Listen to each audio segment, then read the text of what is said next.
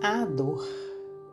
Dor, és tu que resgatas, que redimes os grandes réus, os míseros culpados, os calcetas dos erros, dos pecados, que surgem do pretérito de crimes.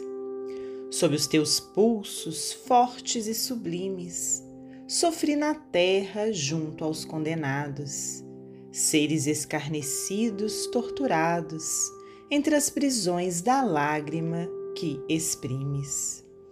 Da perfeição és o sagrado Verbo, ó portadora do tormento acerbo, aferidora da justiça extrema. Bendita a hora em que me pus à espera de ser, em vez de réprobo, que eu era o missionário dessa dor suprema.